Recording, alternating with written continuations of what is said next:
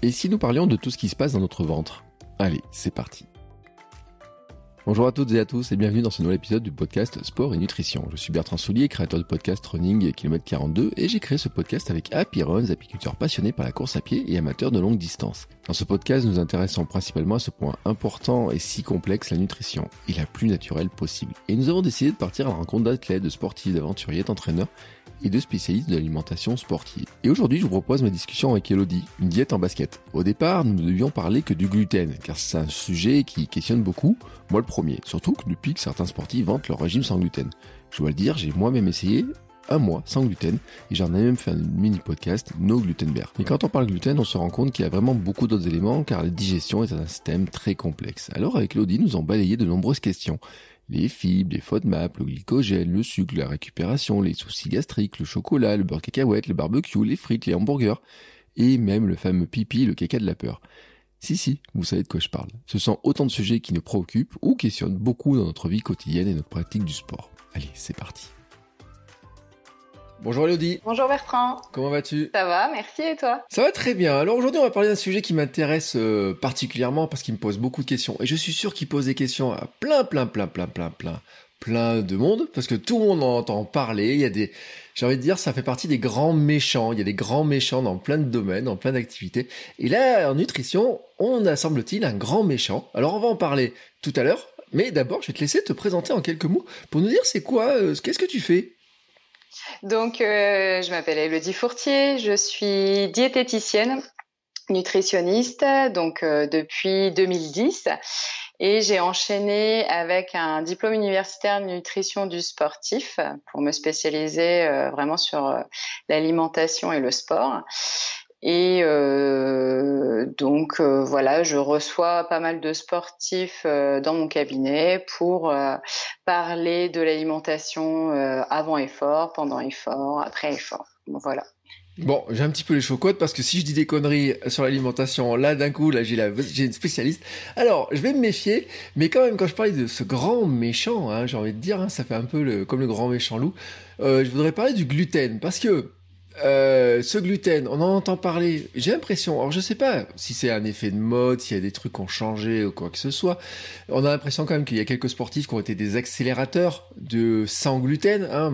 Dans ma tête, il y a Djokovic qui, le jour où il annonce qu'il arrête le gluten, et tout le monde a l'impression de dire, eh, c'est bon, on devient champion du monde en étant euh, euh, numéro un mondial sans, sans, parce qu'il mange plus de gluten. C'est une impression c'est une réalité en fait cette histoire de tendance là alors, euh, c'est vraiment un effet de mode, c'est sûr, puisque avant on n'en parlait pas. Après, euh, il y a des réelles maladies qui nécessitent hein, ce sans gluten, et il y a des maladies ou des sensibilités aussi. Hein, ce sont deux choses quand même assez différentes. Mais euh, grand méchant est vraiment euh, un peu péjoratif pour ce gluten, car il n'est pas mauvais pour les personnes qui le tolèrent très bien.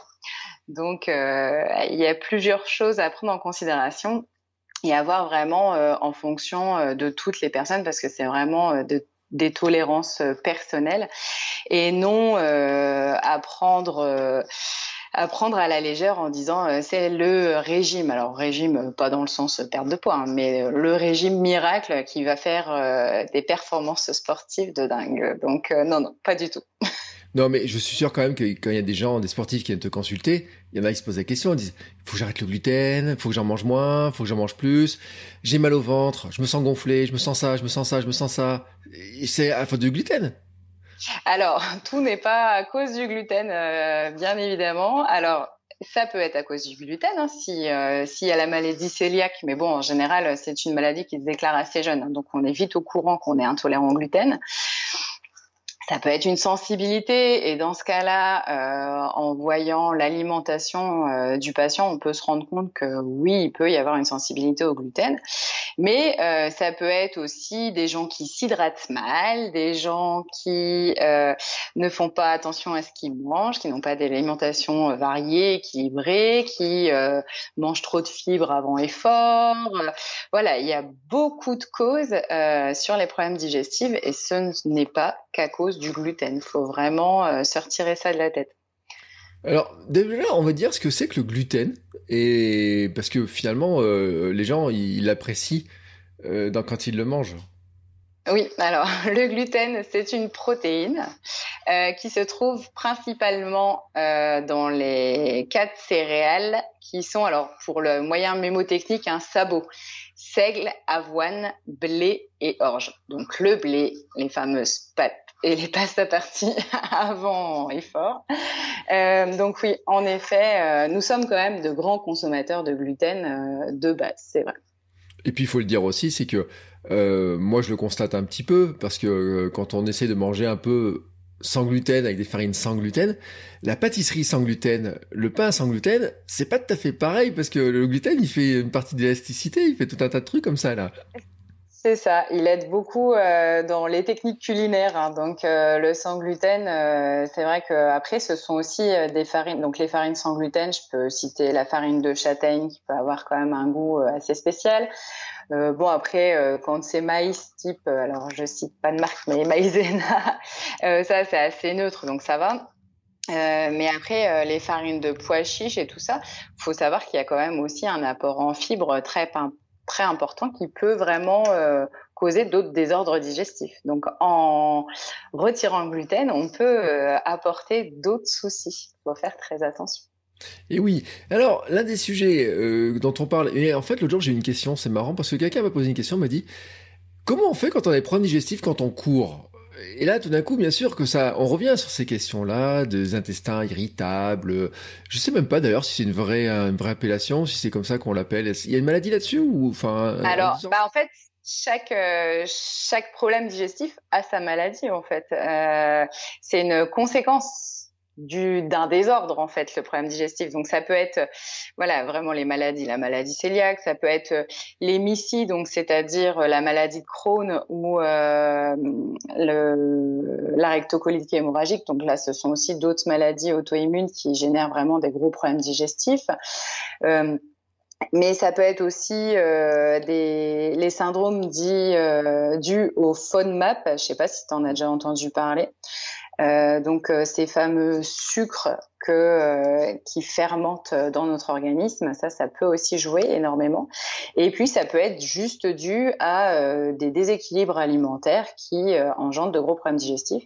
Il faut savoir que le problème digestif et le sport, c'est euh, une conséquence aussi assez normale, étant donné que lorsqu'on court, ou un autre sport, mais bon, j'ai l'habitude de, la course à pied et du triathlon, mais lorsqu'on court ou d'autres sports, vraiment, il y a le, le sang qui va vers nos muscles, vers notre cœur et tout ça. Mais euh, le tube digestif est totalement euh, ischémié, et ça, vraiment, ça engendre de gros problèmes digestifs.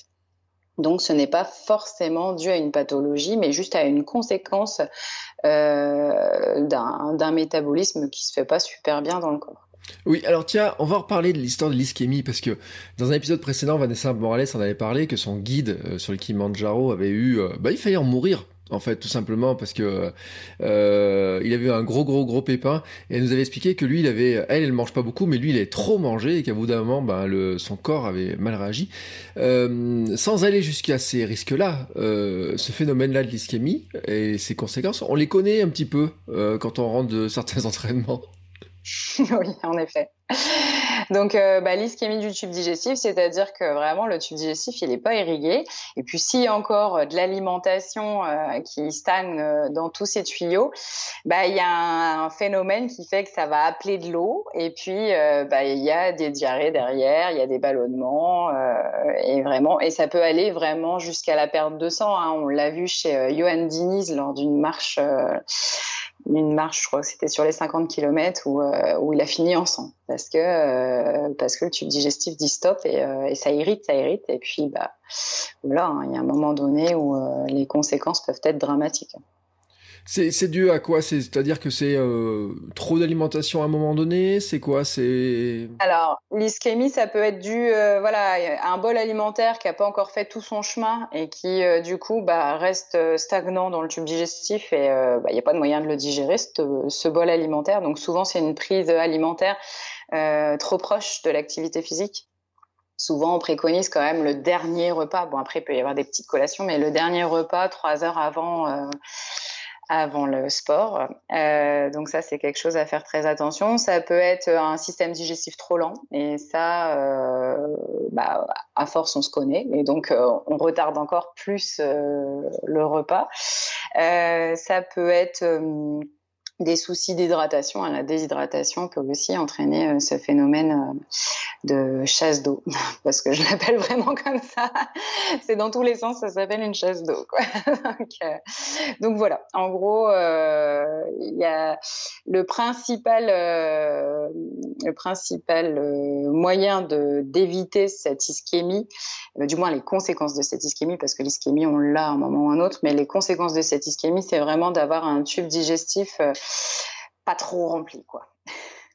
Oui, parce qu'il faut le dire, c'est un phénomène tout à fait naturel. Hein. C'est que le corps, il envoie de euh, du sang, il envoie tout ce qu'il faut euh, vers les jambes qui courent, vers tout ce qui bouge. C'est ça, exactement. Donc, euh, donc le tube digestif, c'est quand même pas l'organe principal à irriguer quoi, dans ces moments-là. Et c'est donc pour ça d'ailleurs quand il y a des problèmes de digestion et tout, et on le dit, mais je le répète souvent, hein, c'est que c'est les problèmes digestifs sont l'un des plus gros facteurs d'abandon sur les courses. Hein, les gens, on parle des chutes, on parle des gamelles, on parle de je sais pas de malaise ou de je sais pas quoi, euh, mal des montagnes, à émis d'hallucinations. Mais en fait, il y a euh, les grosses parties des abandons, et ça chiffre beaucoup, ça vient par grande partie de ces problèmes euh. Digestifs. Oui, exactement. C'est vraiment euh, le souci principal. Alors, euh, il y a aussi euh, l'innovation, hein, par exemple, de prendre sa boisson énergétique ou son gel énergétique qu'on n'a jamais testé à l'entraînement. Alors ça, en général, le corps, il dit, tu me rajoutes un stress de me mettre dans une course et tu me donnes quelque chose de nouveau. non, c'est pas possible. il le rejette définitivement. ensuite comment les vraiment les problèmes digestifs c'est signe d'abandon parce que si c'est des douleurs gastriques, parce qu'on parle souvent du bas, mais ça peut aussi être euh, vraiment sur la partie supérieure du tube digestif, mais des grosses brûlures gastriques avec des crampes d'estomac, ça arrive régulièrement. Euh, et puis ensuite, euh, les points de côté, alors le point de côté en général, hein, il est digestif, hein, c'est vraiment en lien avec l'alimentation. Et, euh, et, donc voilà. Et puis après, bah, le, le, problème de trouver des toilettes euh, très rapidement, souvent c'est signe d'abandon en effet. Hum. Alors attends, tu dis que le point de côté, c'est euh, souvent lié à l'alimentation en fait?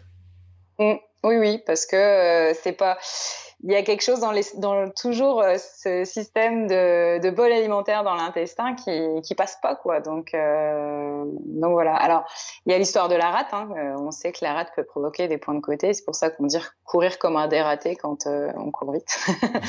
Mais il y a aussi ce problème digestif en fait qui lie vraiment. Et c'est pour ça que le point de côté n'est pas toujours au même endroit quoi. N'est pas à côté de la rate. D'accord. Ah bah tu vois, moi j'ai appris un truc. Moi je crois que le point de côté, c'est parce qu'on courait trop vite, c'est quand on était gamin. Euh... Ce qui m'arrive plus jamais, moi, de courir trop vite. Donc tu sais, maintenant. Mais...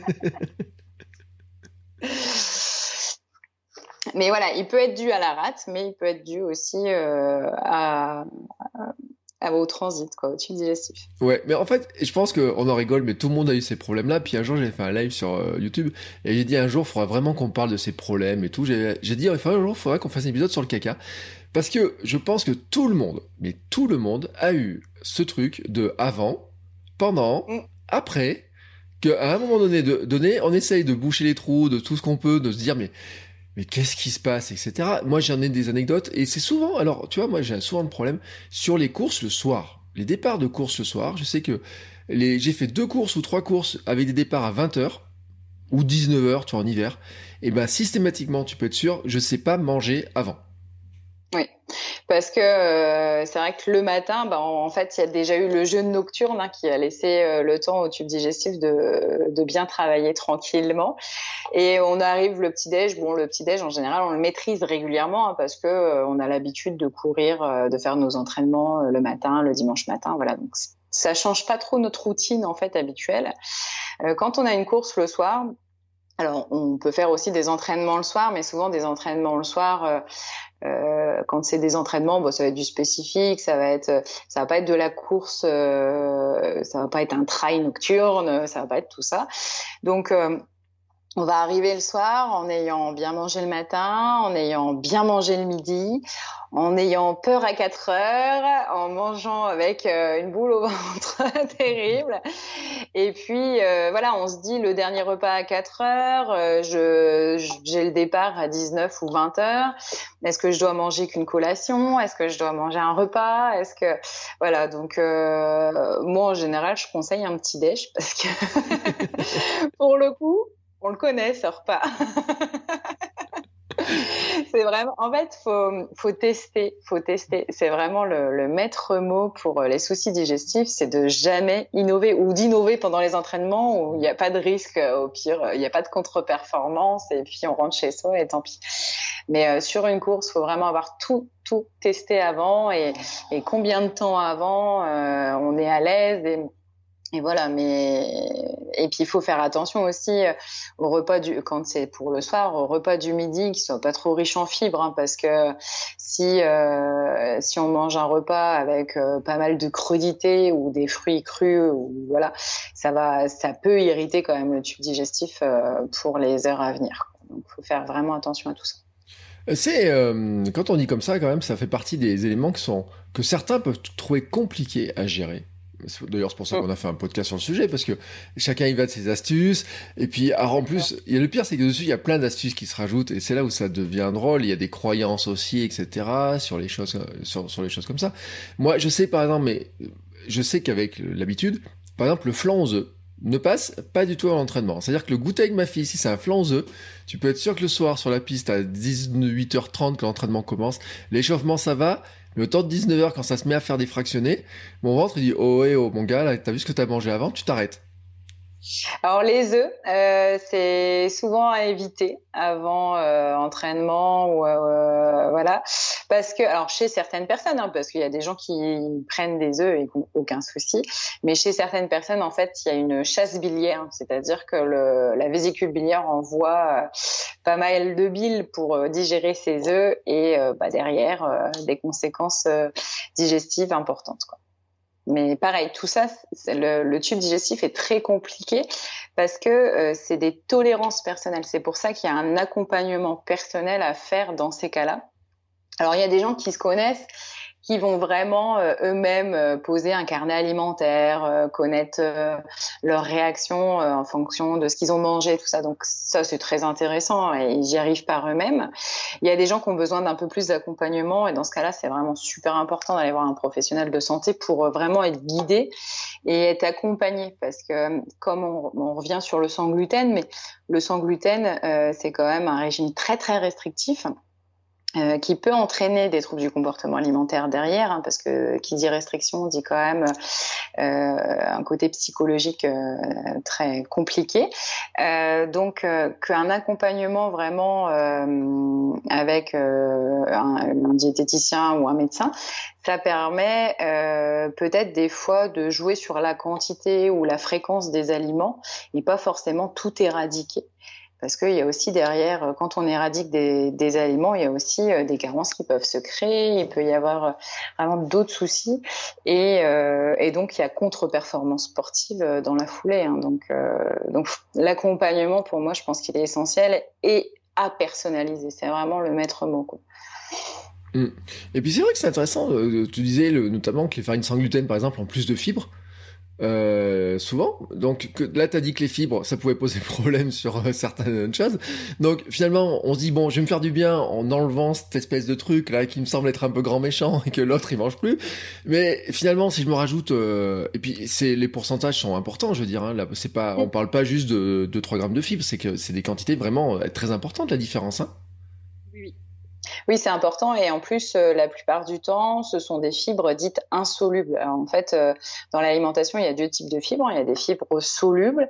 Ce sont des fibres plutôt régulatrices du tube digestif, c'est-à-dire qu'elles permettent juste d'accompagner la selle à la sortie, euh, que ce soit en cas de constipation, en cas de diarrhée. C'est pas des fibres à éviter puisqu'elles aident vraiment à réguler le transit. En revanche, les fibres insolubles, alors il nous en faut dans notre alimentation parce que ça permet quand même euh, d'aider aussi euh, le tube digestif, mais en consommation euh, excessive, les fibres insolubles ont vraiment un pouvoir de fermentation assez importante. Et du coup, ben, on se retrouve, on se retrouve avec des problèmes digestifs à la, à la clé, quoi. Oui, et c'est là où ça devient. Alors, tu dis parler des FODMAP notamment tout à l'heure sur la fermentation. Alors, on va, on va en dire un mot parce que je suis sûr que ce mot-là, là aussi, fait partie de tout ce qui est passé. Parce que dans les revues Ronig, elles aiment bien faire un petit article. Attention aux FODMAP et tout. Et puis, elles te laissent avec deux pages. Et puis après, tu es un peu euh, bec dans l'eau, là. Alors, c'est quoi ce truc? Donc, euh, donc oui, c'est bien beau de les citer, mais il faut connaître aussi. Hein. Donc, euh, ce sont en fait les fermentable, donc ce qui fermente, hein, des oligos dits monosaccharides et polyols. Donc en gros, ce sont des sucres qui peuvent euh, induire une fermentation et donc entraîner un syndrome de l'intestin irritable. Donc pareil, ça, ça va être un régime très très restrictif qui demande un accompagnement vraiment toujours. Euh, faut pas se lancer là-dedans sans accompagnement. Et en fait, c'est un régime qui va se faire en trois étapes pour connaître euh, le degré de tolérance. C'est vraiment, on retire tous les aliments riches en FODMAP pendant trois à six semaines. Donc là, il y a quand même une liste assez costaud et une toute petite liste d'aliments pauvres en FODMAP. Donc euh, là, faut s'accrocher. Euh, mais ça, pareil, c'est quand on a retiré tout, euh, toutes les autres possibilités, les autres causes euh, d'un intestin un peu irritable. Hein. Donc, euh, c'est vraiment dans les dernières mesures où on prend ça. Et donc, euh, donc, on retire tout. Ensuite, je schématise souvent avec l'exemple comme le petit bébé qu'on lui fait sa diversification alimentaire, où on réintègre un FODMAP par un FODMAP pour voir la tolérance.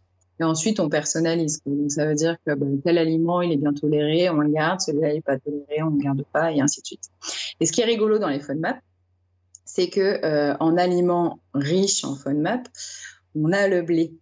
Donc, en fait, le blé est riche en ces glucides fermenticides et euh, riche en gluten. Donc en fait, on peut avoir aussi euh, cette confusion entre c'est de l'intolérance au gluten ou c'est l'intolérance à ces sucres. Donc, il faut vraiment faire le lien entre les deux.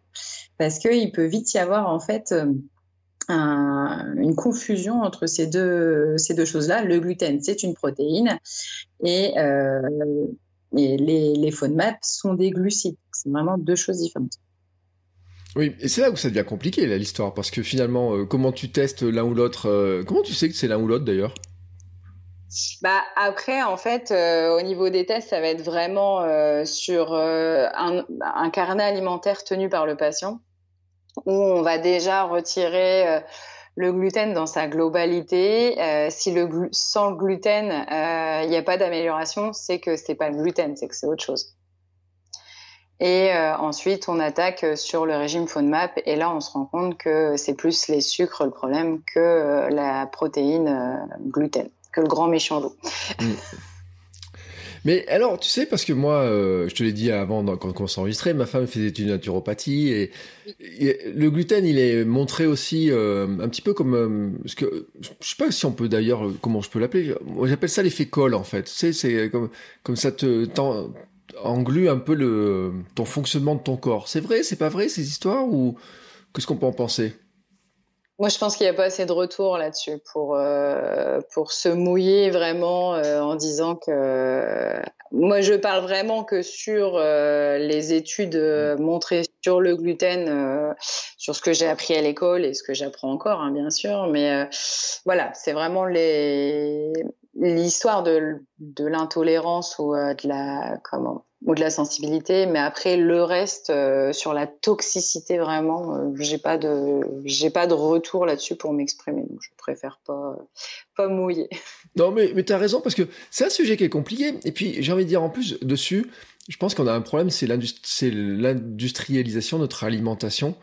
Euh, parce que si on mange, si on regarde les emballages de ce qu'on achète en magasin, mais il y a du gluten partout et puis c'est même le jambon, enfin même une tranche de jambon blanc, il y a du gluten dedans. Non, mais c'est ça, c'est par euh, contamination croisée en fait. C'est l'industrie qui utilise le gluten euh, pour produire autre chose. Par exemple, je sais pas, dans l'industrie du jambon, ils vont faire euh, des petits pâtés de viande, par exemple, où ils vont utiliser du gluten. Donc, c'est ce qu'on appelle les contaminations croisées. Et l'industrie est obligée de mettre le mot gluten, même si la tranche de jambon n'a jamais touché le gluten. Mais c'est principe de précaution. Hein, c'est quelque chose où on est assez friand en France, où vraiment, dès qu'il y a un risque de d'allergie, euh, on est obligé de le, de le, notifier. Mais le gluten, on le retrouve vraiment partout, partout, partout. C'est pour ça qu'il est super important aussi euh, de consommer des produits les moins transformés possibles. Au moins, on est sûr de ce qu'on a dedans, on est sûr de ce qu'on fait. Et, euh, et, avec ou sans gluten, euh, dans tous les cas, consommons le. S'il n'y a pas d'étiquetage, c'est qu'il n'y a pas de transformation et au moins il n'y a pas de risque. Mm. Mais tu vois, par exemple, il y a des questions qui se posent parce que c'est des débats qui sont au club, etc. Tu vois, par exemple, sur le pain. Bon, nous, à la maison, on mange que du pain complet. Mais le pain complet, j'ai un doute sur le fait que ça soit pas un petit peu fermenticide pour les bah. histoires comme ça, là. Alors si, parce que pour le coup, donc s'il y a le gluten et s'il y a un souci, ok. Euh, il y a le blé, donc euh, il y a les fameux FODMAP dedans. Et euh, le blé complet, qui est riche en fibres insolubles. Mais alors, faut pas en faire, euh, faut pas le bannir hein, parce qu'il est pas mal ce blé, ce mm. pain complet. Il est même mieux que le pain blanc en soi. Mais euh, c'est vrai que si il y a des soucis digestifs, pourquoi pas jeter un petit coup d'œil là-dessus? Après, s'il n'y a pas de, soucis digestifs, continuez comme ça. Hein. Mm. Non, mais moi je sais, tu vois, par exemple, que le matin, ma tranche de pain complet avec un petit peu de beurre, alors on va dire salé pour les Bretons qui nous écoutent, hein, parce qu'il y en a toujours un paquet, et un petit peu de miel dessus. Moi je sais que, tu vois, en petit déjeuner, ça me passe super bien. Tu vois, c'est le genre de truc qui passe super bien. Donc, euh, bah, si ça passe super bien, autant continuer comme ça. Ça sert à rien de changer. C'est ce que je dis à tous mes patients, euh, même avec euh, ceux qui ont des problèmes de poids ou non, mais si vous avez ces habitudes-là et que ça passe bien, on reste comme ça. On va peut-être changer sur d'autres euh, aliments, mais si ça, ça passe, restez comme ça. Moi après, je te dis ça, mais d'un autre côté, je fais 90% euh, de mes sorties à jeun le matin. en effet, au moins là, il n'y a pas de problème. mais alors, ça c'est une, une vraie question, c'est un vrai truc, et je suis pas le seul. Moi, je me sens super bien le matin, un jeun, tu vois, comme ça, euh, et même même jeudi parce que j'aime bien les courir en fin de matinée, comme mon petit déjeuner, il a 4 ou 5 heures, euh, ça fait bien longtemps qu'il a été ingurgité ou quoi que ce soit. Donc il y a, je pense qu'il y a aussi un fonctionnement du corps. Euh, on parle de, tu parlais de jeûne de la nuit, etc. qui qui, qui joue. Euh, mais je suis pas le seul en fait. Et il y a plein de gens qui me disent, ouais, mais faut pas courir à jeun, etc. Tu, tu vas épuiser ton corps. Et qu'est-ce que tu fous? C'est pas possible. Ah, comment on fait? Alors, comment on fait euh, Comme je dis tout le temps, tout est une question de tolérance personnelle. Alors, courir à jeun, euh, ça peut être très bien parce que euh, voilà, le tube digestif est au repos. vraiment, on peut être à fond. le seul truc, c'est quand même veiller à une bonne hydratation parce que à jeun ne veut pas dire déshydrater, surtout pas. Donc ça, faut vraiment faire attention à ça. Faut, faut bien bien s'hydrater quand même avant de partir et puis pendant la course si la durée est assez longue. Euh, et l'importance, en fait, quand on court à jeun, c'est surtout une bonne récup. C'est le repas d'après euh, qui doit vraiment satisfaire euh, les besoins qui ont été liés à, cette, à cet effort physique fait à jeun. À partir de là, tu ne vas pas plus épuisé dans tes réserves que quelqu'un qui court pas à jeun. C'est pas vrai, quoi. C'est mm c'est vraiment on a tous des métabolismes différents. On a des gens qui vont vite euh, piocher euh, dans le glycogène musculaire et qui vont avoir euh, un mur à 20 km. Il y en a qui vont jamais en avoir. vraiment, voilà, nos, métabolismes et nos corps sont faits différemment et ça se travaille aussi. Hein. C'est pour ça que des fois de courir à jeun, ça permet d'être plus endurant parce que notre corps certes, euh, il est mis peut-être à un peu plus rude épreuve parce qu'il doit aller chercher dans ses réserves. Mais si juste après, dans la demi-heure qui suit normalement euh, l'effort, si après tu, continues à bien t'hydrater et tu fais un repas assez complet, il n'y a aucun risque pour ton organisme. Bien au contraire. Hum, bon, tu vois, ça, je l'enregistre, je le mets d'un côté, tu vois, je dis hop, comme ça, je, je te repasserai quand quelqu'un me dira ça. Par contre, tu as dit un mot et là, les gens, tu vois, qui étaient en train de courir, ils se sont arrêtés, ils ont dit, attends, elle a dit le mot glycogène. Alors, ah. Là, je pense quand même que ça mérite qu'on fasse un petit point d'éclaircissement. Tu vois, je vais mettre un petit jingle. Euh, ta ta ta ta ta. C'est quoi le glycogène? Alors, le glycogène, euh, c'est nos réserves de sucre dans nos muscles et dans notre foie. Donc ça, c'est vraiment en fait notre euh, ressource de sucre. Une fois qu'on n'a plus rien à digérer, que euh, voilà, il n'y a, plus rien comme énergie, bah, notre corps, il va aller chercher de l'énergie euh, dans le glycogène musculaire. C'est pour ça que cette énergie-là, il faut quand même veiller à ce qu'elle soit assez euh, complète, qu'il y en ait toujours, parce qu'elle va permettre vraiment des efforts longs. Et surtout, elle va éviter que notre corps aille abîmer les muscles. Parce qu'une fois qu'il n'y a plus de glycogène, bah, ce qui est plus facile pour l'organisme de trouver de l'énergie, c'est dans les muscles. Et alors là, là, ça commence à faire mal. Et derrière, il peut y avoir vraiment des blessures. Euh, des crampes, des douleurs, voilà. Donc ça, faut faire très attention. Mais le glycogène musculaire, c'est la réserve principale de glucides dans notre organisme. C'est ça, c'est notre carburant. C'est vraiment, il mm. euh, faut le voir comme ça. Donc c'est pour ça qu'il faut toujours veiller euh, à ce qu'on en ait assez et que euh, les repas d'avant ou d'après, euh, d'après effort soient vraiment complets pour pour euh, vraiment remettre ses réserves à bloc et pouvoir euh, faire une épreuve sportive très correcte. Ouais, sauf que si je regarde les étiquettes des produits, sur le truc, j'ai pas marqué glycogène. Comment je fais plein de glycogène. Donc c'est du c'est des glucides hein, donc euh, donc euh, bah les réserves de glycogène se font euh, essentiellement par l'apport en glucides. Donc en sucre alors on dit simple ou complexe on dit rapide ou lent voilà ça c'est des mots qu'on entend régulièrement. Donc en gros bah, tout ce qui est, euh, pareil, on parle aussi d'index glycémique hein, élevé ou bas. Donc, euh, tous ces sucres-là permettent euh, à nos muscles d'entretenir ces réserves en glycogène.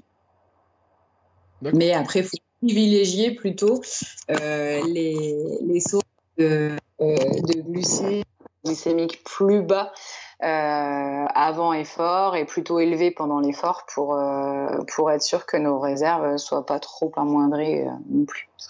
Est-ce qu'il y aurait des, tu vois, des, des produits, tu vois, ou, qui permettent de remplir plus rapidement la, la petite réserve à glycogène? Parce que Enfin, en plus, j'imagine qu'il y a une production chimique, c'est-à-dire que le glucide, il rentre dans un, enfin, ça rentre, faut que le corps le transforme pour le transformer en glycogène. Donc, j'imagine qu'il y a une espèce de réaction chimique qui doit se faire à partir de ce qu'on mange, de l'eau, de l'air, de, je sais pas quoi, et que ça, que ça fabrique, et qu'ensuite on stocke. En gros, oui, c'est ça. Donc, euh, donc après, bah, pour euh, pour vraiment que ces réserves euh, arrive, euh, c'est aussi l'intérêt de manger dans la demi-heure qui suit l'activité euh, sportive parce que vraiment euh, les muscles appellent. Redonnez-moi à manger. c'est le voyant rouge justement de ces réserves et du coup, euh, bah, si vous leur apportez tout de suite des glucides après l'effort, des glucides et des protéines au maximum, ça va vraiment aider à remettre ces réserves de glycogène en en route. Donc après, oui, les sucres euh, avalés pendant l'effort vont être utilisés aussitôt. Quoi. Ça va pas être des sucres qui vont servir euh, à refaire des réserves. Mais alors, tu dis, euh, faut manger des glucides, faut manger des protéines. Est-ce que toutes se valent? Tu vois, parce que bon, moi je vais te dire, on rentre dans les confidences. Aujourd'hui, on enregistre le 6 septembre. Il fait super chaud. Je suis allé courir fin de matinée. Je suis rentré, me suis fait un barbecue. C'est peut-être pas terrible. Ça dépend ce que tu as mis dans ton barbecue. Après, euh, si ton barbecue c'était euh, du poulet, euh, du poisson, même du bœuf pas trop gras, voilà, ça, ça peut se faire sans problème.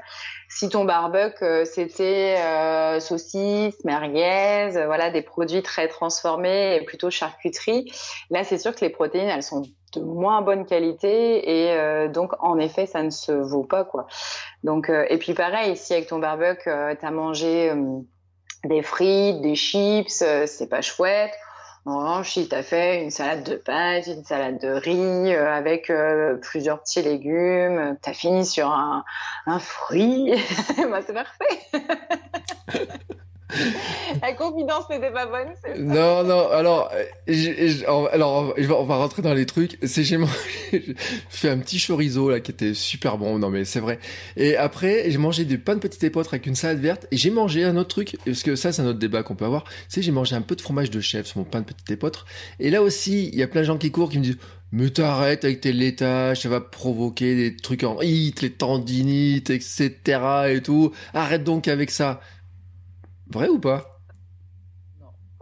Pas, vrai. Euh, tout est question d'équilibre, encore une fois. Euh, si euh, s'il a aucun souci, il y a des gens qui consomment 5 laitages par jour qui n'ont aucun souci de problème en hit et avec qui ça se passe très très bien. Par contre, il y a des gens qui ont tendance avec les laitages à faire des tendinites ou des choses comme ça. Et oui, dans ce cas-là, il faut faire attention et en manger moins. Donc c'est vraiment c'est encore une fois, on revient toujours aux mêmes choses, mais ce sont des cas personnels et vraiment chacun réagit différemment avec toutes les petites réactions chimiques qu'on peut avoir lorsqu'on ingère un aliment. Quoi.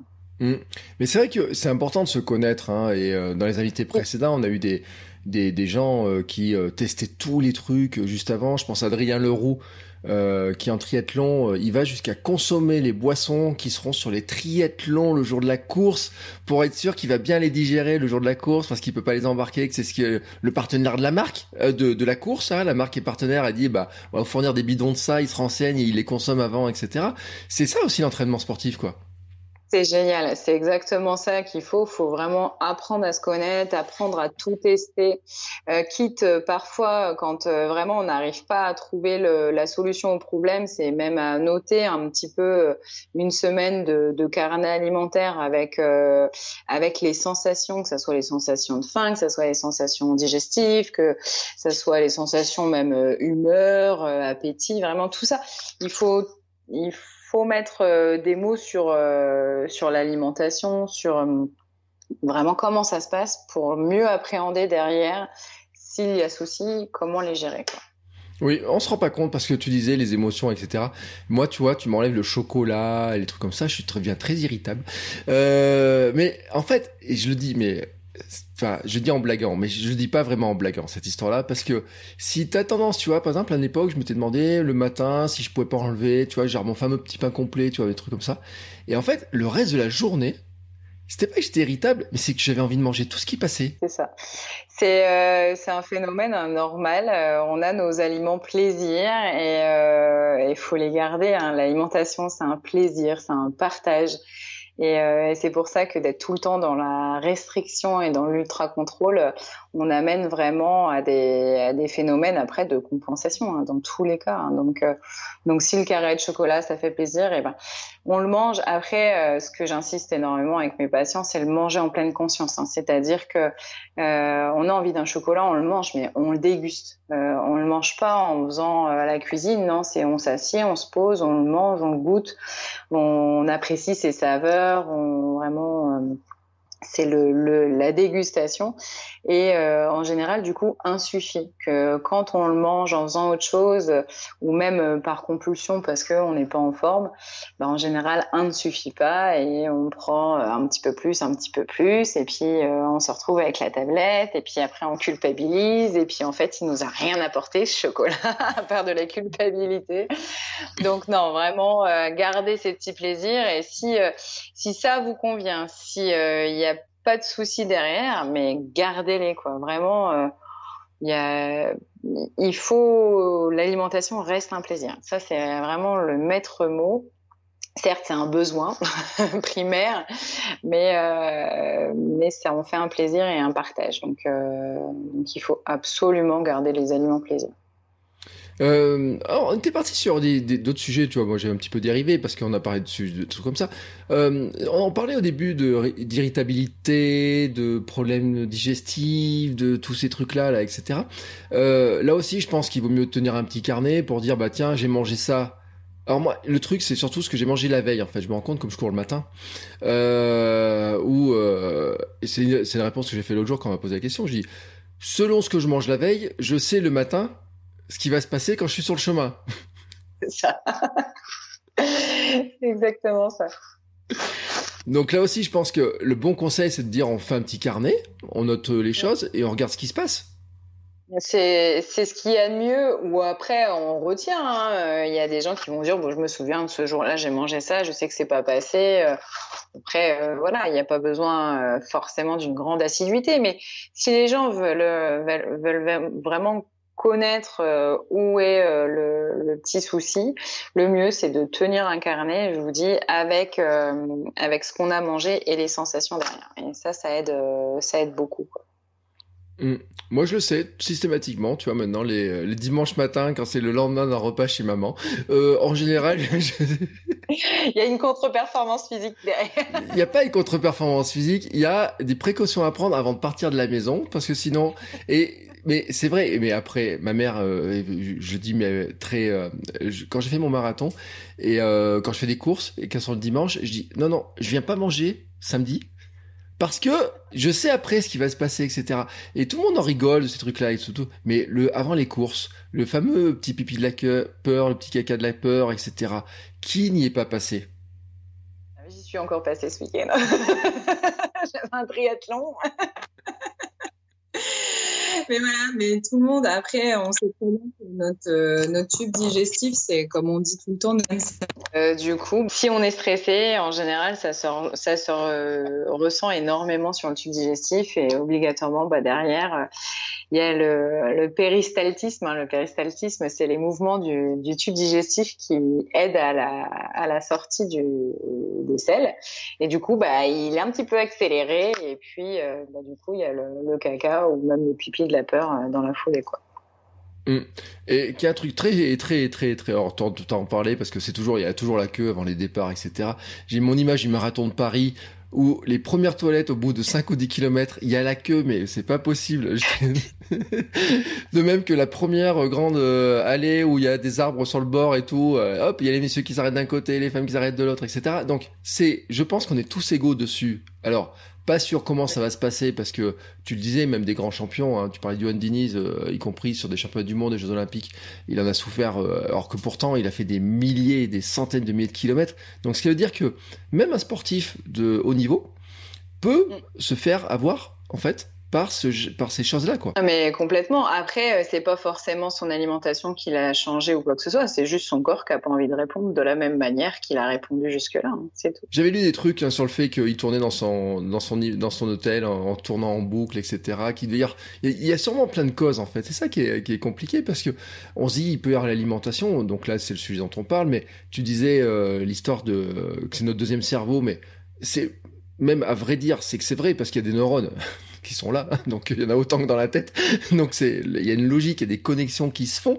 Euh, et donc en fait, il y a un enchevêtrement de tout ça. C'est-à-dire que entre les émotions, entre comment on sent, entre euh, même, j'ai envie de dire peut-être le sommeil, peut-être peut avoir un impact sur la digestion. Oui, oui, tout à fait. Hein. Ça peut jouer. Euh, si le sommeil, si le sommeil n'est pas bon, ça peut jouer sur sur le reste. Hein. De toute manière, euh, faut pas tout, tout joue sur le tube digestif. L'inactivité joue sur le tube digestif, l'hyperactivité joue sur le tube digestif, le stress joue sur le...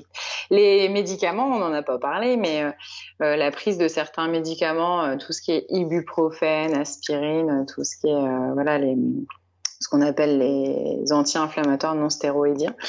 Euh, ces médicaments-là ont un effet quand même euh, qui peut être euh, très très irritant pour le tube digestif, donc ça, ça peut jouer aussi.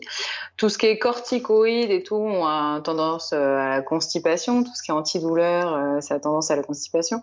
Donc vraiment, il y a, y a énormément de d'électrons qui gravitent là, qui vont dire ça va bien se passer ou ça va pas bien se passer. Il faut tout prendre en compte. Il euh, y a des aliments, enfin, enfin après tu vas dire bon ça dépend de tout le monde etc. Mais quand même il y a quand même des aliments qui on sait que on doit les éviter. Par exemple avant une course on se dit ou une compétition, un entraînement. Tout à l'heure on parlait des œufs, de l'histoire des œufs, mais je pense qu'il y a d'autres aliments où on sait que il y a quand même euh, des susceptibilités que ça soit plus risqué que d'autres. Euh, l'alcool, déjà, c'est pas un vrai aliment, mais... mais bon, ça fait souvent des petits ravages euh, que, euh, au moment de la course, hein, faut pas rêver. Il y a tout ce qui est les, souvent les acides gras saturés, donc c'est-à-dire tout ce qui est les lipides qu'on voit souvent sur les étiquettes. Donc tout ce qui est assez très gras, mm. en général, c'est vraiment le dernier truc qu'on digère. Dans, dans, notre tube digestif, on digère d'abord les glucides, ensuite les protéines et enfin les lipides. Et donc, si les lipides, bah, on en a avalé une grosse quantité, et ben le temps qu'ils arrivent euh, à la sortie, il se passe un certain temps. Et du coup, ça, ça peut engendrer des problèmes digestifs. Et puis euh, bah, tout ce qui est fibres insolubles, hein, donc qu'on trouve euh, dans les céréales euh, complètes, dans certains légumes, des légumes riches en fibres et qui vont être consommés crus vraiment. Là, ça peut ça peut jouer sur sur l'irritabilité du tube digestif. Et est-ce qu'à l'inverse, il y en a où on sait que eux ils sont mieux que vraiment, c'est les trucs, euh, tu vois, je te demande pas de potion magique, mais... Euh, le, non, mais le riz, c'est vrai que pour le coup, qu'on soit euh, avec ou sans gluten, il passe, puisqu'il n'y a pas de souci, il y a pas de, il y a, y a, très peu de FODMAP et il n'y a pas de, y a pas de gluten, donc c'est réglé, hein, ça peut ne pas poser de soucis. en féculent, il peut y avoir tout ce qui est quinoa, par exemple, hein, ça peut très bien passer aussi. Euh, après, euh, les fruits, il faut les consommer plutôt cuits, hein, sous forme de compote. Au moins, on a, en fait, la cuisson ramollit la fibre et la, le fait de mixer, hein, puisque c'est mixer une compote, le fait de mixer, ça casse aussi les fibres. Donc, en fait, la, digestibilité va être, euh, va être augmentée et il va y avoir moins de risques de, de troubles digestifs derrière. Euh, les protéines, euh, en général, ne posent aucun souci. Euh, mis à part la protéine de l'œuf, mais c'est pas la protéine de l'œuf hein, qui pose le souci, c'est plutôt euh, les lipides qui sont dans l'œuf qui peuvent euh, générer une chasse biliaire derrière. et puis en gros, oui, voilà, ce sont les principales, principaux éléments qui passent bien. Quoi. Mmh. Une beurre cacahuète, tu le mets dedans Parce que moi, je suis un grand consommateur de beurre, de cacahuète. Oui, beurre de cacahuète, les, les beurres d'oléagineux, il n'y a pas de souci. non, mais alors, c'est une blague parce que moi, je sais, moi, j'adore le beurre cacahuète et euh, purée d'amande et compagnie. Et ça fait rire tout le monde parce que dans ma vie, j'ai perdu 28 kilos et les gens, ils me voient manger du beurre cacahuète, etc. Et ils disent, mais c'est quoi ton bordel? Pourquoi tu manges du beurre cacahuète alors que t'as perdu autant de poids Et je leur dis, mais regardez juste, regardez juste que c'est fait. Alors attention, hein, il y a pure cacahuète, etc. Cacahuète et beurre cacahuète. Voilà, il y a beurre cacahuète et beurre cacahuète. Mais regardez juste la composition du beurre cacahuète et vous allez voir que c'est peut-être pas si mauvais que ça. Et donc ça passe bien. En effet, parce que euh, les, les, acides gras qui sont dans les fruits oléagineux euh, sont de très bons acides gras et qui sont importants pour notre organisme. Donc, euh, il n'y a aucun souci de manger du beurre de cacahuète ou de la purée d'amande ou, ou du beurre de noix de cajou, c'est excellent aussi. Ou, vous pouvez varier, il n'y a aucun problème. Euh, je te parlais du beurre, tu sais, je te disais les tartines de beurre, etc. Est-ce que les huiles, tu vois, tu parlais des lipides, parce que c'est un truc qui est important. Est-ce que tu vois, dans la cuisine, par exemple, le fait de varier d'une huile ou mettre du beurre ou mettre autre chose, ou de l'huile de coco ou des choses comme ça, ça peut avoir un impact sur cet aspect-là quand on, alors avant, après, pendant, je sais pas. Alors sur l'aspect digestif, euh, pas beaucoup. Alors c'est sûr que plus c'est riche en acides gras saturés, plus ça peut générer euh, des soucis digestifs euh, si on les prend avant et fort. Donc les acides gras saturés, ce sont les acides gras en général d'origine animale. Donc le beurre, la crème fraîche, voilà, ça c'est assez riche en acides gras saturés. Après, si c'est en consommation non excessive, c'est pas très grave si tu manges des frites au sein doux, là, ça peut être problématique, quoi. voilà. Après, le fait de varier les huiles, c'est vraiment très important, euh, mais pour sportifs ou non sportifs, hein, pour vraiment varier les apports en acides gras essentiels, puisque euh, l'huile d'olive, on va être riche en oméga 6, l'huile de noix en oméga 3, donc vraiment de varier toutes les huiles végétales euh, possibles, c'est très très bien pour pour satisfaire tous les besoins de l'organisme en acides gras essentiels. Et donc, ça peut aider à la récupération, à la reconstruction musculaire, à, au renouvellement des cellules. Euh, voilà, tout ça, c'est très, très important. Les acides gras essentiels, ben, ils sont essentiels. C'est qu'il y a une raison euh, sur la reconstruction de plein de choses euh, qu'on a besoin. Voilà. Mmh. Non, mais c'est vrai que c'est un sujet qui est vaste parce qu'en plus, les huiles, il y en a plein. Et nos grands-parents, ils cuisinaient toujours avec la même huile de tournesol ou je sais pas quoi, qui grillait en plus, c'est pas possible. Et quand on va au rayon huile, l'autre jour, on a une discussion avec ma belle-mère et on lui a sorti de l'huile de lin. Elle avait jamais mangé d'huile de lin de sa vie ou peut-être elle, le savait pas. Et quand on l'a mise au frigo, elle était en plus surprise, etc. Enfin, il y a tout un tas de trucs comme ça. Mais il y a un apprentissage en fait de tous ces produits. On peut les regarder. En plus, ils ont des goûts différents. Ils permettent de faire des choses totalement différentes. Même euh, les vinaigrettes, on n'est pas obligé de faire la vinaigrette de, de notre famille de, depuis 30 générations. Enfin. Non, mais il faut varier au maximum et être curieux aussi euh, de des nouvelles choses. Donc c'est vrai que c'est bien de se balader dans la rayon et de découvrir euh, de découvrir de nouvelles choses. Après, il faut faire attention toujours à l'ultra transformé, mais tout ce qui est assez neutre, euh, utilisez, variez et éclatez-vous, quoi. Parce que comme comme tu dis, une vinaigrette, juste euh, huile, vinaigre et moutarde, voilà, non, on peut déjà on peut varier les vinaigres aussi parce qu'il y a 50 vinaigres différents. On peut varier euh, les moutardes, on peut varier les huiles, on peut on peut s'amuser avec euh, avec plein de choses, avec euh, d'autres condiments, avec des herbes aromatiques, avec faut être faut être curieux et innovateur et en plus on a la chance d'avoir internet, on a la chance d'avoir des émissions de télé qui peuvent vraiment permettre d'avoir de nouvelles idées et d'éviter la monotonie, quoi. Mais toujours à tester avant course, quoi. Parce que si on innove euh, juste avant une course, ça peut toujours poser problème. Oui, c'est l'innovation. De toute façon, il faut faire ce qu'on appelle son expérience. Hein. C'est faire la différence entre euh, la théorie, ce qui pourrait passer, ce qu'on entend, parce que il y, a des gens dans le podcast qui, qui disent ils mangent ça, ça et ça et tout.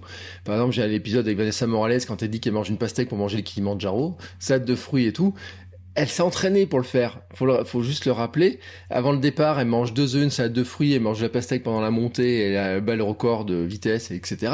Mais elle s'est entraînée et elle explique dans l'épisode tout l'entraînement qu'elle fait, comment elle arrive à le faire, etc. Et elle l'a pas juste inventé comme ça, elle l'a pas juste fait au jour, oh, bah, tiens, je vais juste manger une pastèque, on va voir ce qui se passe. Et puis euh, une autre personne qui essaye euh, de manger la pastèque pour monter le Kilimanjaro, même s'il est habitué, euh, il peut avoir un gros problème derrière. Donc le, le, les tests sont vraiment super super importants. J'avais une dernière question sur tous ces trucs-là quand même de, de, de, problèmes un peu digestifs. Il y en a certains qui vont se demander si on n'a pas moyen d'y... Alors je vais pas dire faire un plâtre, tu vois, mais parce que pourquoi j'y pense Oui, parce que j'y pense parce que j'ai les images de Marine Leleu qui euh, et ceux qui traversent la Manche à la nage, etc.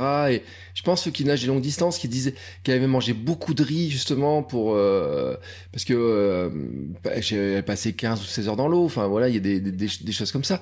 Et donc il y a des il y a des tactiques quand même sur cet aspect-là, j'imagine. Ah bah oui, c'est sûr que riz, carottes cuites et euh, coin, c'est vraiment des aliments qui ont tendance à toujours resserrer, hein, d'éviter euh, d'éviter d'avoir des problèmes digestifs derrière. Euh, après, euh, il peut y avoir de la médicamentation si vraiment euh, ça pose problème. Hein. Je pense au fameux Smecta où, où il y a des gens qui, dès le départ, en prennent un parce qu'ils savent que ça va gêner derrière. Donc ça, ça peut arriver aussi. Mais euh, oui, niveau aliment, euh, riz, et, euh, riz, carottes cuites et coins, c'est vraiment, c'est vraiment le truc qui peut aider à ce que le tube digestif se tienne tranquille une paire d'heures. ouais, c'est pile les, les, aliments à éviter quand ma fille est constipée, je sais. C'est ça. Mais regardez nos, voilà, ceux qui sont parents, regardez nos enfants et vous saurez ce qu'il faut manger, hein, parce qu'en général, euh, c'est exactement ça. il y a des aliments, on le sait, on le voit quand le ventre se gonfle, on dit ah, ah alors, attends, ça il faut laisser de côté, ça il faut prendre, etc. Euh, et pourtant, alors on parle des enfants parce que c'est intéressant, les enfants, on parlait du sucre aussi, les enfants. Alors moi ma fille elle aime pas les bonbons, ça tombe bien. Puis comme on lui en donne jamais de toute façon, elle sait pas trop ce que c'est, mais euh, les parties, les sucres, euh, on parlait justement sur l'irritabilité, sur le, les choses comme ça. Euh, je sais pas, est-ce que les bonbons, tu vois, les trucs comme ça, ça peut provoquer des problèmes en, tant que tel? Oui, parce que euh, il y a certains bonbons qui sont très riches en FODMAP et aussi, euh, par exemple, les bonbons sans sucre, pour le coup, ils sont riches en édulcorants. Et donc les édulcorants sont des polyols et donc sont fermentés. Oh, quel bordel. On croit qu'on fait bien en mangeant un bonbon sans, sucre et on se retrouve en fait avec un truc. Et en fait, ça peut provoquer un problème digestif derrière. Quoi. Donc, euh, donc voilà. J'ai envie de dire, et comment on s'en sort? On mange naturel, le plus naturel possible? Le plus naturel possible. Et puis, euh, puis c'est comme tout, si on a mangé un bonbon euh, parce qu'il nous donnait envie, et ben on en a mangé un, il nous a fait plaisir et c'est pas dramatique. Quoi. Tant qu'on n'en fait pas une cure, tant que c'est pas tous les jours, tant que voilà, faut tout est dans la raison euh, et dans le plaisir. Alors, quand même, tu vois, pour finir, moi j'essaye d'avoir un petit peu les petits trucs, les petites astuces. T'as dit que ce week-end, euh, t'avais une compétition? Oui. Euh, alors, je t'ai même pas demandé ce que tu faisais parce que tu as parlé un peu de triathlon. J'imagine c'est un triathlon? Oui, oui, oui, je fais du triathlon. Et, euh, et ben alors, tu vois, l'athlète là qui avant ton triathlon, comment tu te, comment tu remplis ton fameux petit réservoir à glycogène là, les jours avant, etc. C'est quoi ton, toi, tes trucs?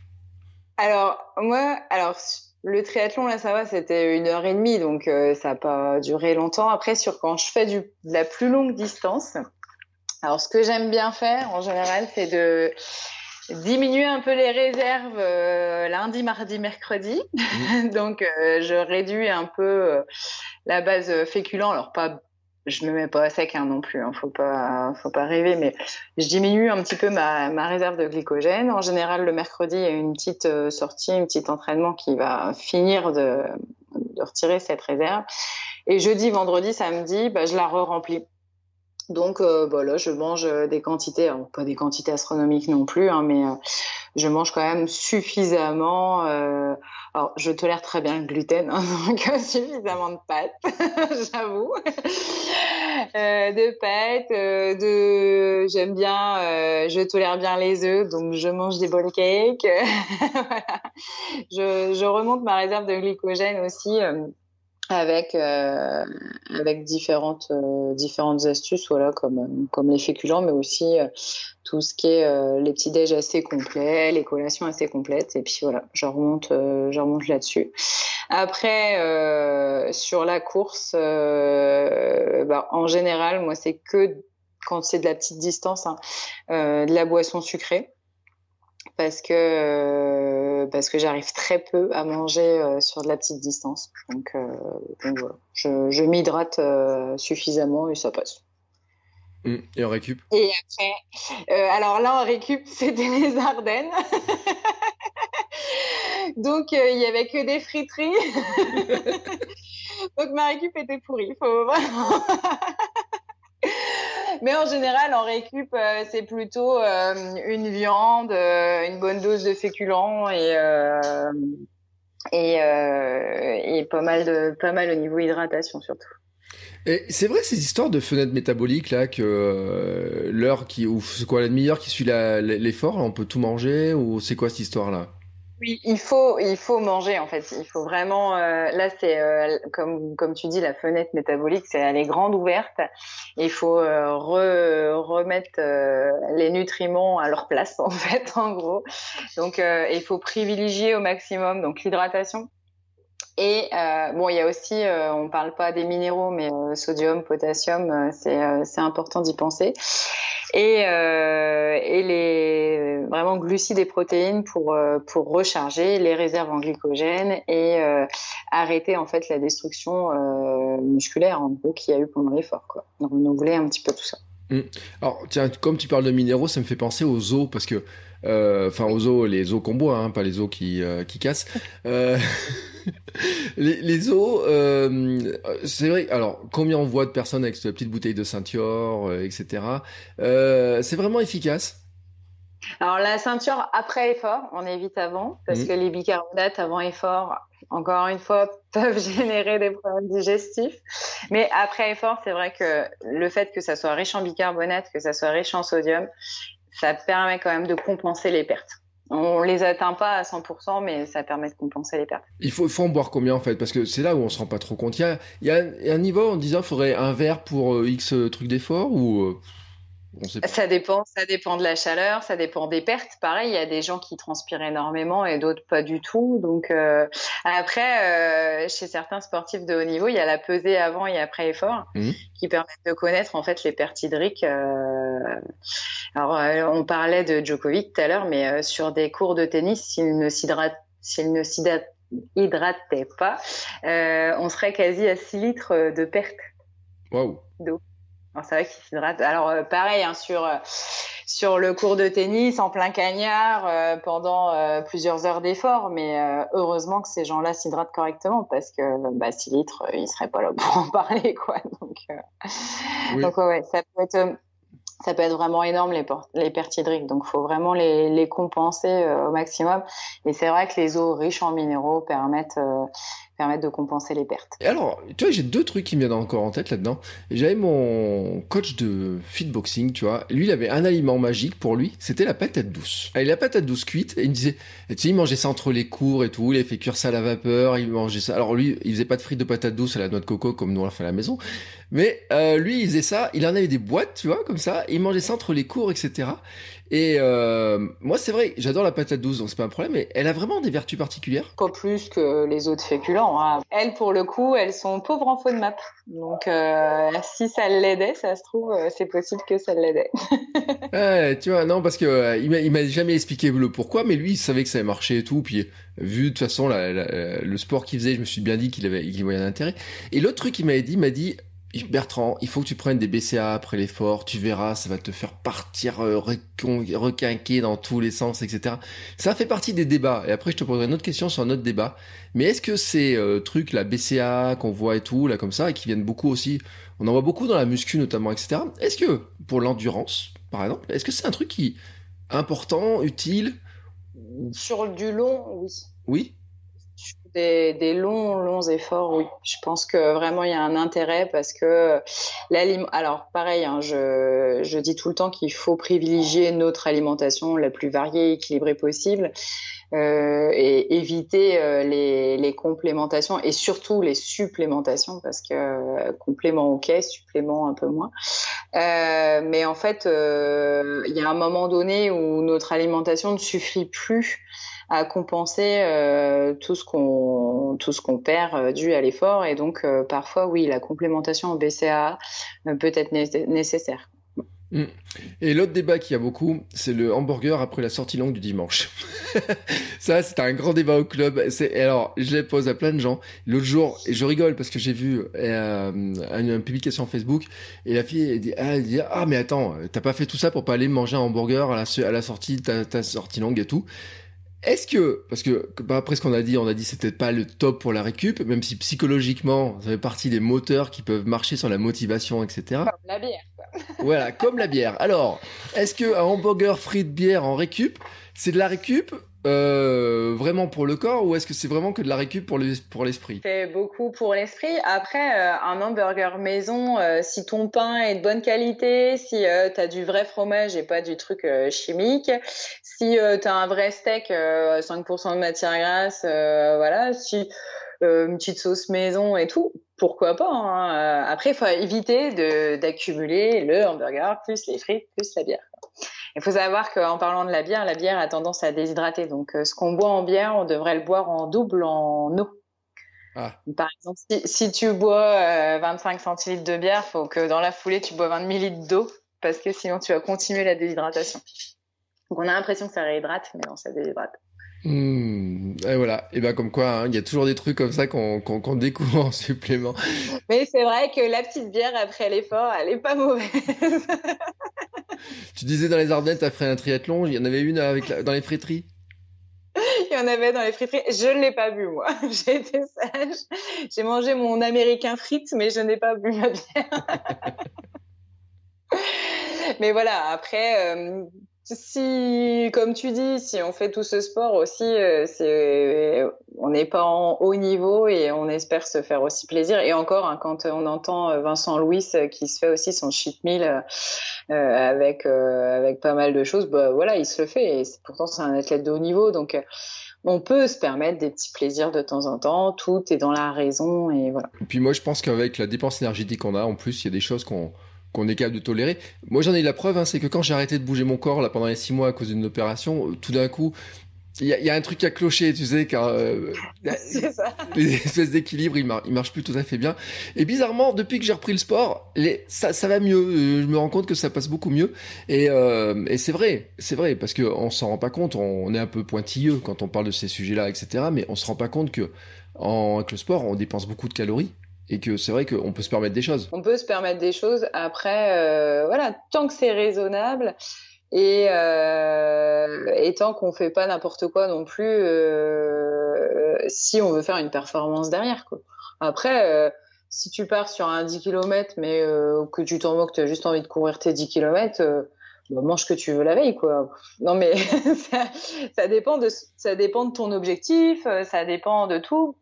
Après, si tu n'as aucune contre-indication, si tu te sens bien dans ta peau, voilà, mange ce que tu veux. Il pas de, faut arrêter de vouloir mettre mettre les gens dans des cases et voilà. ouais. Moi, je dis tant que ça dérange pas la course, etc., tant que ça nous oblige pas à faire à l'arrêt sur un arbre au bout du troisième kilomètre. Mais j'en ai parlé même avec des, des très bons, euh, des, gens, des, des coureurs de haut niveau, hein, euh, dans d'autres épisodes, qui ont eu ce problème-là. Et c'est pour ça que je voudrais rassurer tout le monde, c'est que ça arrive à plein de gens, ces histoires-là. Il y a plein de trucs qui passent pas. Euh, Vanessa nous avait raconté, je parlais de Vanessa Morales, elle a, si vous réécoutez l'épisode, elle a, elle a raconté une anecdote où ça lui arrivait euh, euh, très rapidement et tout le monde à qui ça arrive. Alors après, il y en a qui ont des espèces de petits produits magiques. Hein. Par exemple, tiens, je sais pas si tu as entendu parler de cette histoire du, euh, du jus de concombre. T'as pas entendu parler de ça? Ah bah tu vois. Non. C'est bah, euh, Cécile Bertin, tu vois, dans, les, dans un épisode précédent, qui nous disait que les Américains, ils arrivaient avec leur eau de concombre, leur jus de concombre, ça faisait ça. Euh, tu vois, par exemple, euh, qu'est-ce qu'on m'a dit? Du jus de betterave. Alors, jus de betterave, il paraît, il paraît, hein, par euh, je mets des, des guillemets, euh, que ça permettrait d'augmenter la VO2 max. Ouais. Alors, pour te dire, sur une course, j'ai eu un petit truc avec du jus de betterave dedans, tu sais, des mélanges avec la, alors jus de betterave, spiruline, je sais pas quoi. Euh, j'ai pas constaté un gros changement, mais par contre, une des filles du club m'a dit, il paraît que la betterave ça augmente la VO2 max, etc. et tout, j'en prends avant, etc. Et donc, je crois qu'il y a aussi beaucoup de marketing dans ces histoires-là quand on regarde un petit peu les produits, etc. Parce qu'on a envie d'être rassuré, c'est-à-dire qu'on court, on fait plein d'efforts, on a envie d'être rassuré.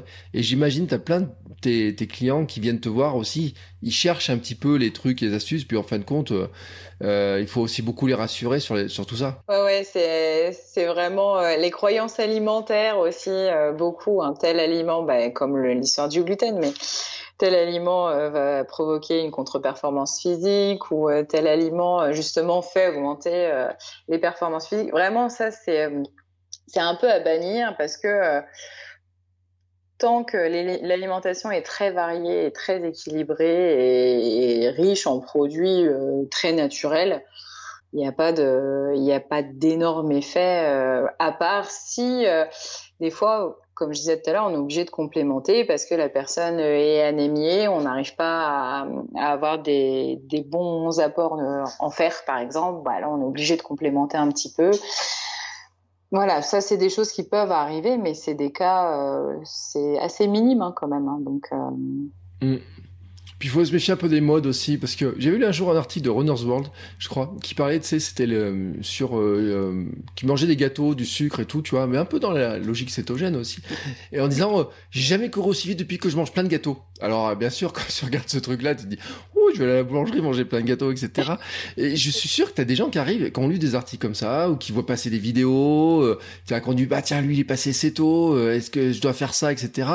Euh, il faut le dire, en plus, c'est super contraignant, trucs-là, quoi. Ah bah, le régime cétogène, euh, c'est vraiment catastrophique au niveau, au niveau contrainte, je trouve. Euh, et puis, ça reste, euh, ça reste de la courte durée. Et quand tout s'arrête, bah, tout s'arrête. Et ça, c'est vraiment très, très compliqué, que ça soit psychologiquement, hein, parce que si la personne a perdu du poids et qu'elle en reprend, on les ramasse à la petite cuillère. Euh, c'est très compliqué euh, de d'avoir une vie sociale hein, parce que quand on est sur des régimes restrictifs, bah tu vas pas manger chez ton copain un samedi soir parce que tu sais qu'il va pas faire le menu que tu as besoin. Donc faut éviter toutes ces dérives là et rester sur des choses très simples et, euh, et, voilà, mais, mais j'ai envie de dire, c'est comme euh, toutes les, je vais peut-être faire euh, me faire des, des, ennemis, mais toutes les influenceuses qui euh, vont prôner les cachets qui font maigrir, c'est un sketch quoi, parce que parce que oui, tu perds 7 kilos en une semaine, mais tu perds quoi un os quoi, c'est pas possible. donc donc après ces ces cachets-là, je dis pas qu'ils n'ont aucun effet, mais ils ont plus un effet placebo où tu prends un cachet, euh, donc tu fais attention à ton alimentation et donc tu maigris, quoi. pour moi, c'est le seul effet qu'ils ont. Ah bah là, tu là, je, là, je pense que je viens de me faire quelques ennemis. là, tu, tu viens de démolir mon mythe. Moi qui pensais avoir acheté une petite boîte avec un brûleur de graisse en me disant, ouais, je mange ça, j'ai plus, j'ai plus de graisse qui va, qui va avoir sur le truc et tout. Attends, c'est pas Non, non, non, s'il te plaît. Pardon. Mais, mais alors, des fois, j'ai déjà vu des patientes, je dis mais continuez de les prendre parce que je sais que psychologiquement ils le prennent, donc ils font plus attention. Et donc euh, ils s'efforcent à manger plus équilibré et tout. Ils sont persuadés que c'est ce cachet qui fait maigrir. Et en fait, pas du tout. C'est leur changement euh, à eux. Mm. Mais ça, après, il faut qu'ils en prennent conscience parce que ces cachets-là, ils peuvent pas les prendre à vie, quoi. Donc. Ouais. Mais je trouve que c'est une très belle conclusion, tu sais, en fait, de dire que finalement, ce petit truc-là, cet effort qu'ils vont faire, ils s'en rendent peut-être pas compte, mais qui finalement les amène à autre chose et qu'à partir de là, c'est là aussi où finalement ils retrouvent un équilibre euh, plus complet et où ils sentent beaucoup mieux. Bon, je ne peux pas finir cet épisode sans te poser ma question traditionnelle de savoir si t'as pas une petite recette, tu vois, alors ça va être compliqué parce qu'entre tout ce qu'on vient de dire, entre les trucs qui fermentent, les trucs du sucre, les ça et tout, est-ce que t'as pas une petite recette à toi, tu sais Alors ça peut être avant, euh, après un entraînement, un truc euh, chouchou, un cheat meal ou je sais pas quoi, un petit truc qui te fait plaisir, tu sais, et, qu'on pourra partager. Un petit truc qui me fait plaisir, il y en a tellement. je, je, suis une, une, grande amatrice de bonne alimentation. Mais euh, après, ouais, la petite recette comme ça, prise au dépourvu, j'ai un peu de mal à, à trouver. Euh, après, moi, le matin, le truc qui passe bien, ça va être euh, le fromage blanc avec euh, le muesli, avec euh, un petit verre de jus d'orange, mon petit café, quelques noix de cajou en général en plus. Et voilà, ça, je suis sûre que je tiens pour la matinée. Donc ça, c'est... Et puis le chocolat, hein, bien sûr, qui va dedans. Team chocolat, bien sûr. Et puis après lors des efforts, euh, varier le sucré et le salé. Ça, ça peut être quelque chose euh, qu'on pense pas forcément. Alors, on commence euh, à en trouver un petit peu euh, sur certains ravitaux, mais c'est vrai que le sucré, varier sucré et salé, ça permet un peu de désaturer au niveau du goût du sucre, parce qu'on a besoin de sucre, mais il y a un moment, le sucre il passe plus. Le corps il dit c'est bon, tu t'en brûles du sucre, tu m'en apportes, mais ça va bien cinq minutes. Donc c'est pour ça que des fois euh, de, varier avec le salé et le salé en plus va apporter du sodium donc va compenser un peu les pertes. Et puis la récup, euh, bah, la récup j'ai envie de dire euh, voilà c'est sûr que c'est bien. Alors si on a envie de faire bien pour la récup, c'est de faire une petite collation équilibrée, comme j'ai dit, avec protéines et glucides. Et après, si on a envie de se faire plaisir avec le hamburger bière, allez-y quoi, faites-vous plaisir. Et ben voilà, et ben écoute, on va rester sur cette belle conclusion parce que comme ça, au moins, et tout le monde est content en fait. Il y a ceux qui mangent bien qui sont contents, il y a ceux qui mangent moins bien qui sont contents. Ceux les gourmands, on a eu notre chocolat, ouais, tout. moi, tu m'as validé mon beurre de cacahuète, ça me va très bien, tu sais. Moi, je suis, mais c'est vrai, et je le dis en plaisantant, mais euh, enfin, c'est pas qu'une plaisanterie, c'est vrai que ça fait partie de, c'est un des piliers de mon alimentation. Euh, alors, et j'en mange pas en quantité énorme hein, non plus, mais les pots descendent quand même relativement vite. Mais ça fait partie des choses qui surprennent les gens. Mais je dis, il faut bien choisir, hein, parce qu'après il y a des trucs euh, transformés dans tous les sens, etc. Je suis et l'autre jour je suis arrêté dans un, me suis arrêté dans un dans un rayon. J'ai vu des produits, des pâtes à tartiner au chocolat pour les gamins. J'étais scandalisé du contenu qu'il y avait dedans. Le chocolat n'arrivait qu'en quatrième ordre dans la liste des ingrédients. Le premier, c'est de l'huile, sucre, et puis je sais plus ce qu'il y avait, puis chocolat. Euh, je dis non, pas possible. Et je dis, regardez ça et laissez-moi d'abord certains aliments, etc. Et on en reparle un, petit peu après. non, mais c'est vrai qu'il faut faire attention à tout ça. C'est super important. Et donc les, les beurres de cacahuètes, juste beurre de cacahuète, juste de la cacahuète mixée. Et en plus, à faire soi-même, c'est pas compliqué. Hein. Il suffit d'un bon mix. Mm.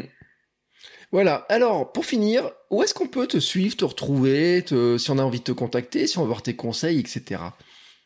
Alors, euh, bah, le plus simple, c'est quand même Instagram. Hein. Ma page, elle est assez active et c'est euh, Hello Diète en basket. Hello-du-bas diète en basket. Oui, alors je mettrai tous les liens de toute façon dans les, euh, dans les notes de l'épisode. et puis, je suis sûr de toute façon, les gens, s'ils ont des questions, ils peuvent t'envoyer un petit message. Avec plaisir. J'y répondrai. Et donc on a dit que tu avais une compétition le week-end. Tu prépares quelque chose de particulier? Parce que moi j'aime bien savoir. Un peu. Bah là, je vais avoir un trail nocturne le 23 octobre à Nancy. Donc le trail des Lumières, c'est un 21 km. Et j'en enchaîne un au mois de novembre aussi nocturne. Euh, c'est un 17 km. Donc, euh, Et puis, euh, mais bon, pour l'instant, là, on va repartir sur la saison des trails parce que la saison des triathlons commence à être finie, même si elle n'a pas beaucoup commencé. Donc voilà. Mais oui, j'aime autant la course à pied que le vélo. La natation, un petit, bah, je suis moins à l'aise, mais je la prépare quand même. Eh ben écoute, je mettrai tous les liens, tu vois, j'étais en train de regarder ton site, hop, je fais un petit copier-coller pour mettre ça dans les notes de l'épisode. Euh, en tout cas, je te remercie beaucoup, beaucoup, beaucoup pour euh, bah, tous ces conseils, ton sourire et tout, puis on a appris plein de trucs. Euh, je pense que c'est bien d'avoir une vision aussi vraiment précise de ça, et puis puis décomplexer un petit peu sur se dire ah là j'ai pas mangé parfaitement etc et tout. Parce que on se fait du mal en fait mais oui, il faut, faut vraiment déculpabiliser. Et plus on culpabilise, et plus la prise alimentaire va avec. Donc, euh, vaut mieux se faire plaisir et déculpabiliser. Et ça, ça marche beaucoup mieux comme ça. Eh bien, écoute, je te remercie beaucoup en tout cas pour tous les à conseils. Toi. Avec euh, plaisir. Et nous, on se retrouvera très bientôt pour un nouvel épisode. Je vous dis pas l'invité, ce sera la petite surprise comme ça. On verra avec euh, quelles sont les particularités, quels sont les petits secrets, parce qu'il y en a certains qui se trimballent avec des trucs un peu euh, genre des haribots dans les sacs, etc. et tout. Donc je te demande pas ton avis dessus. Ah, on verra ce que les uns et les autres euh, trimballent avec eux. En tout cas, merci beaucoup Elodie pour tous ces conseils. Merci à toi, avec plaisir. ciao. ciao. ciao. Voilà, c'est fini. Mais si vous êtes encore ici, c'est que vous avez adoré cet épisode. Alors aidez-nous à faire connaître ce podcast en le partageant par exemple sur Instagram, at podcast sport et nutrition, et en laissant votre avis et une note 5 étoiles sur Apple Podcast. Ça nous aidera beaucoup, beaucoup, beaucoup à faire connaître le podcast. Merci beaucoup et à bientôt pour le prochain épisode.